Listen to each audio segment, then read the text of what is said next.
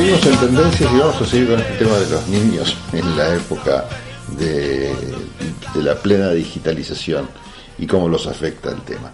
Porque me parece interesante, sí, hablar de qué pasa con la educación, con la no educación, pero hay una vuelta de tuerca que no estamos viendo o que le estamos prestando poca atención, que hay que también prestársela justamente.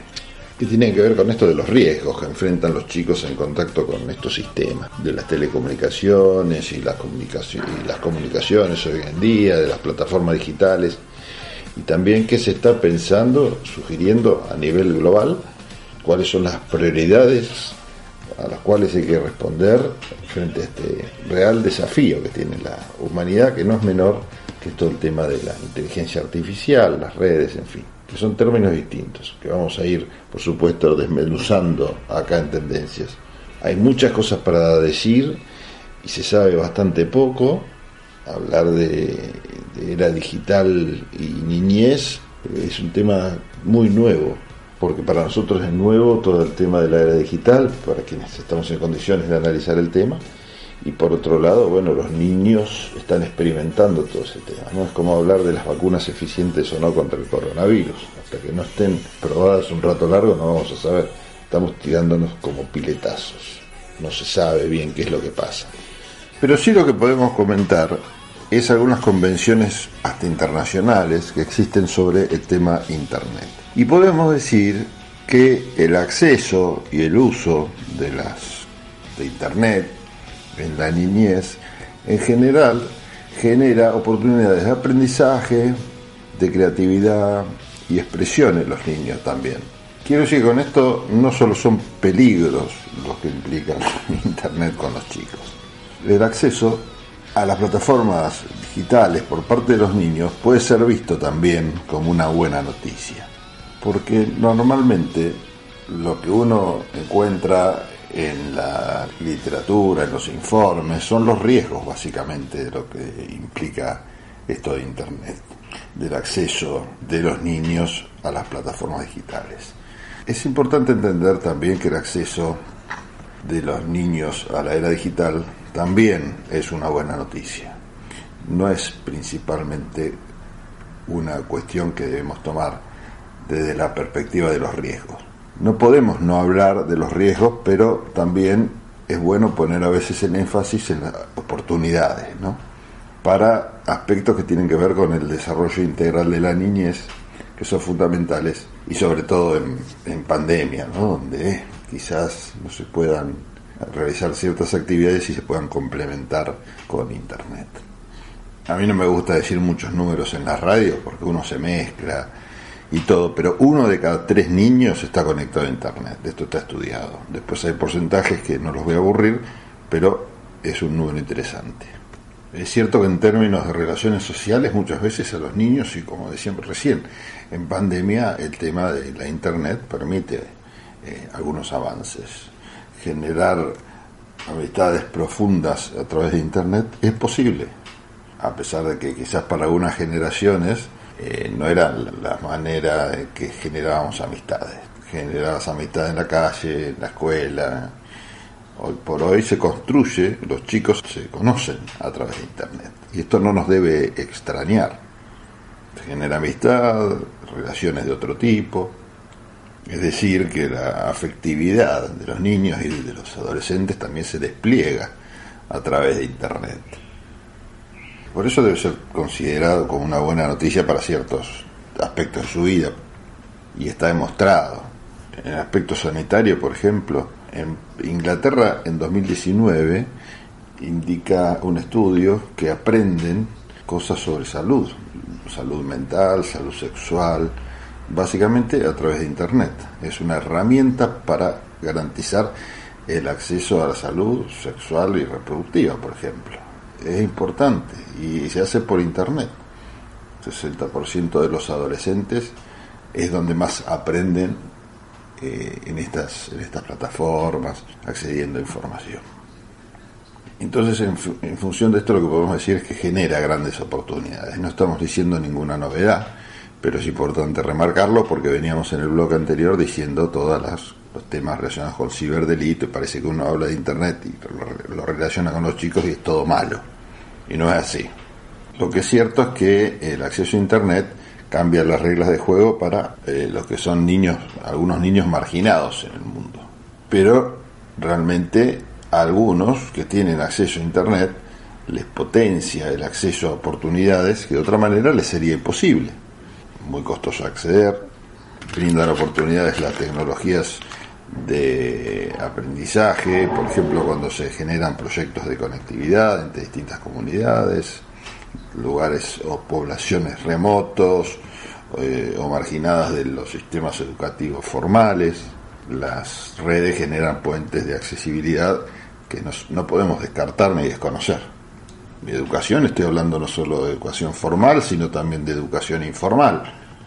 Y eso, bien utilizado, puede acortar las brechas que hay entre los que más tienen y los que menos tienen.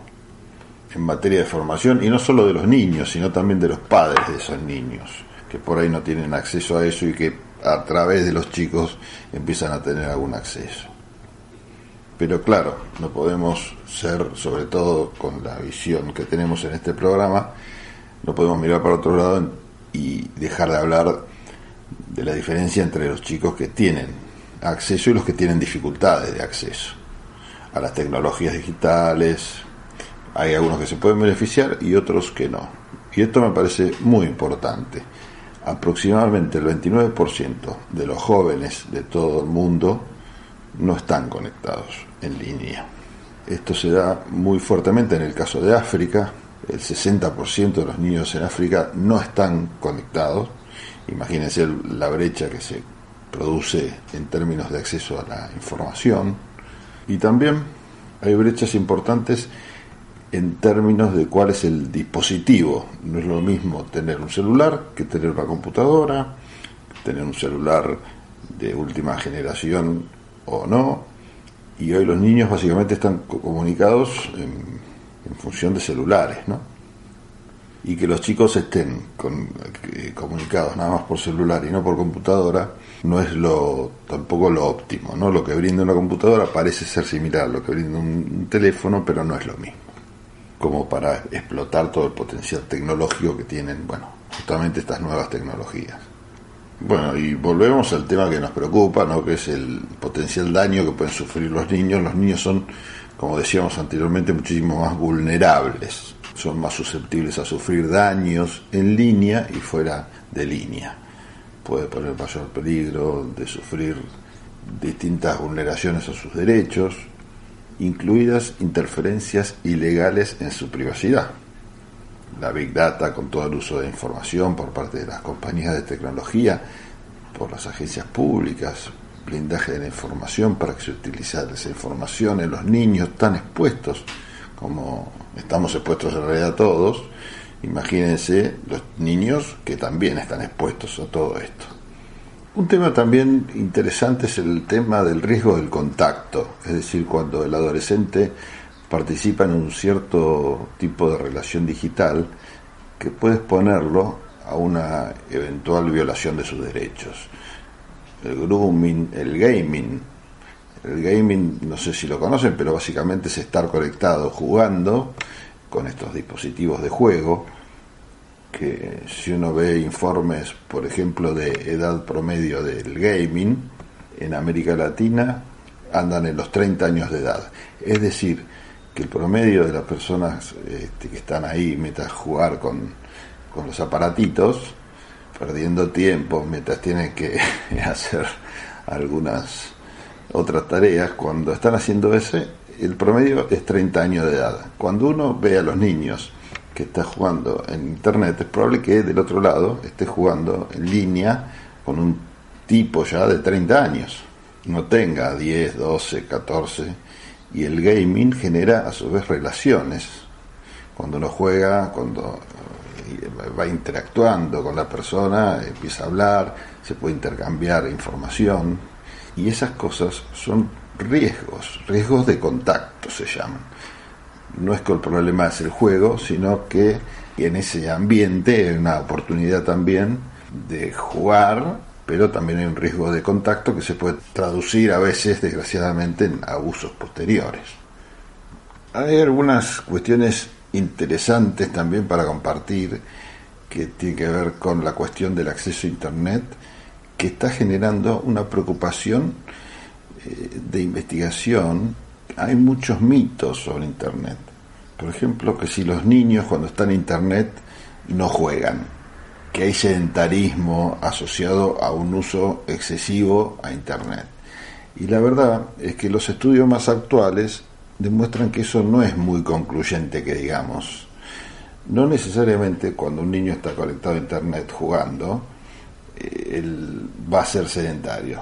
De hecho, aparecen algunos errores de muestra de varios estudios, donde a los niños que, más bien los niños que juegan mucho, son niños que son sedentarios, no tanto que haya niños que porque juegan se vuelven sedentarios. Entonces no sabemos muy bien varias cosas sobre estos temas y en eso es lo que es seguir investigando sobre eh, el hecho de la salud física de los niños cuando están con esta situación.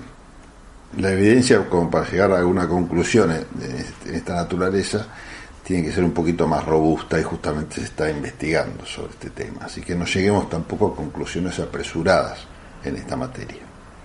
Es decir, que no está tan claro que un niño que está conectado mucho tiempo a Internet esto afecte su salud física. Más bien lo que se sabe es que suele ser beneficioso desde la perspectiva de las relaciones sociales, esta, esta forma de permanecer intercomunicado, y que el impacto en la salud mental sería moderado, salvo que haya un uso realmente excesivo de Internet, pero no necesariamente genera problemas mentales. Por eso hay que tener cuidado en, la percepción que tenemos los adultos sobre los usos de Internet, que parece que no es tan, tan bueno lo que a las conclusiones que llegamos y a esto de obligarlos a salir a jugar, eh, hacer más deportes, de tener más relaciones, como si fuese algo malo, cuando en realidad hay una distinta percepción que tenemos nosotros como adultos sobre el uso de la Internet, que no necesariamente indica que sea eh, malo. Entonces lo importante más que el tiempo, podríamos decir, en el que están en Internet es cómo se relacionan con Internet, ¿no? que tiene que ver con todo lo que veníamos comentando anteriormente. Y algunos comentarios sobre las industrias de telecomunicaciones me parece que es importante. Obviamente esta industria es de las más avanzadas del mundo y que está continuamente, continuamente eh, actualizándose. Muy activa está durante mucho tiempo. Google, Facebook, Instagram están tratando de detectar casos relacionados con el tema de los abusos que pueden sufrir los chicos. Millones de imágenes han sido sacadas de estas redes que generaban algún tipo de peligro. Se la pasan bloqueando y expulsando información de las páginas y eso es muy importante. Y las empresas hay eh, atrasos también, ¿no? Que tiene que ver con las reglas de aceptación de los contratos cuando los niños son los que acceden a las, a las plataformas. ¿A qué me estoy refiriendo? Cuando pensamos en contrato, pensamos en los contratos de cuando uno compra un celular o contrata wifi, que eso lo hace el adulto. Y el usuario niño está conectado a Internet todo el tiempo y la verdad que no hay reglas claras sobre esa situación contractual cómo esa empresa va a respetar la privacidad del niño, por ejemplo. ¿Está claro esto o no? Claramente no. Las empresas no le pasan la información al niño usuario sobre los riesgos que puede tener en el uso de ciertas plataformas, por ejemplo, o, mientras usa Internet, o cómo usar Internet. Entonces un celular, dicen muchos que un celular no debería venir solo, sino que debería venir con una suerte de ruta de uso adecuado del celular, por así decirlo. ¿Por qué? Porque el niño no tiene por qué saber cuáles son los riesgos de Internet. De hecho, muchos estudios eh, sobre el uso de Internet por parte de los adolescentes y niños dicen que muchos adolescentes dicen saber mucho es decir, nosotros queremos saber que ellos saben mucho más de lo que realmente saben sobre Internet. Saben sí utilizar y manejar muy bien Internet, pero el tema es si tienen la conciencia y la información de lo que están manejando, sobre cuáles son los usos adecuados y correctos de la alfabetización digital. Y las empresas en este sentido podrían hacer mucho más en, en cuanto a alfabetización digital, pero también de reglas que permiten orientar el uso adecuado de, ese, de Internet por parte de los niños y no solamente por parte de los adultos. ¿Y el Estado qué puede hacer? Y bueno, el Estado en este marco puede hacer mucho más también en materia regulatoria, pero también de alguna regulación interna de lo que puede requerir, por ejemplo, el control de empresas o de servicios de prestación para, en términos de generar reglas claras de juego y estrategias de protección para la niñez. UNICEF ha trabajado mucho en esto y algunas de las conclusiones eh, o estrategias eh, a las que se ha arribado o que se han puesto en marcha tienen que ver, por ejemplo, con reducir el costo de Internet, proporcionando un acceso posible a recursos para, para llegar a Internet. Así como hay derecho al agua, a la vivienda, a la salud, toda la idea esta de que los derechos tienen que ser asequibles, es decir, que uno pueda acceder a los derechos, en el sentido de que si yo no puedo acceder porque hay unas barreras, por ejemplo, económicas, eh, a la vivienda, todo eso también hay que traspasarlo al ámbito digital. Y por eso, obviamente, reducir el costo de conectividad, invertir en puntos de acceso público, donde los niños puedan estar conectados seguramente en espacios públicos y en una plaza, por ejemplo, o promover creación de contenidos que sean pertinentes para los niños en su propio idioma. Por ejemplo, eh, hay datos que dicen que las niñas acceden menos a Internet que los niños y eso genera una brecha. Miren, yo les voy a contar, para terminar esta parte, que hay una iniciativa global que se llama We Protect Global Alliance, que es algo así como Te Protegemos, Alianza Global, que está suscrita por 70 países del mundo y genera una serie de elementos de una respuesta coordinada con recomendaciones para la acción en distintas áreas de defensa. Se puede encontrar en internet y vean que hay puntos centrales muy interesantes de estrategias coordinadas entre distintos estados para otorgar protección en línea. Y estas estrategias de protección obviamente tienen que pensar en distintos grupos etarios y en términos de madurez de los niños no es lo mismo acompañar o guiar a un niño de 5 años en internet que a un adolescente de 16. Eh, y obviamente las estrategias tienen que ser lo suficientemente pensadas para ir acompañando el desarrollo de estos niños en estos ámbitos, porque son distintas sus capacidades, su forma de acceder y de comunicarse. ¿no? Bueno, y por último, para cerrar estos comentarios, eh, quiero hacer hincapié en algo que decía al principio, que tiene que ver con la alfabetización digital. Y así como decía que los chicos son muy buenos usuarios de Internet, la tienen clarísima, manejan todo con una rapidez increíble, enseguida se adaptan y conocen las nuevas tecnologías, nuevas aplicaciones y todo, no necesariamente terminan de entender qué es lo que están haciendo. Saben cuáles son los procesos y todo, pero quizás en esa falta de entendimiento de a lo que se están enfrentando están asumiendo muchos riesgos. Pero esa alfabetización no tiene que ser solamente para los niños y adolescentes, también tiene que ser para los padres y para los, sobre todo, miren lo que está pasando ahora en la pandemia, ¿no? sobre todo para los docentes, quienes tienen que educar a los chicos. Es para mantener a los niños no solo informados, sino también seguros en línea.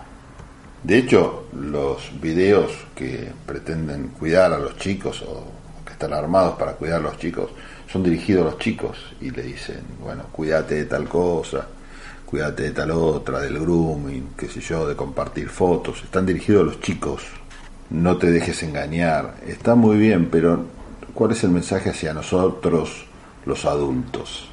Y nosotros los adultos y el, Estado somos los que jugamos el rol de acompañar ese proceso de protección, de orientar.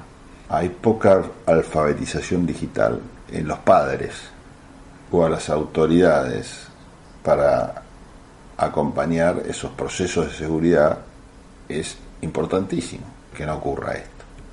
¿Cómo voy a proteger bien yo algo si no tengo idea qué hacer? No solo que los niños, sino también el mundo adulto y el Estado tiene que trabajar en ese ámbito. Aprovechar también el poder del sector privado para promover prácticas seguras, éticas.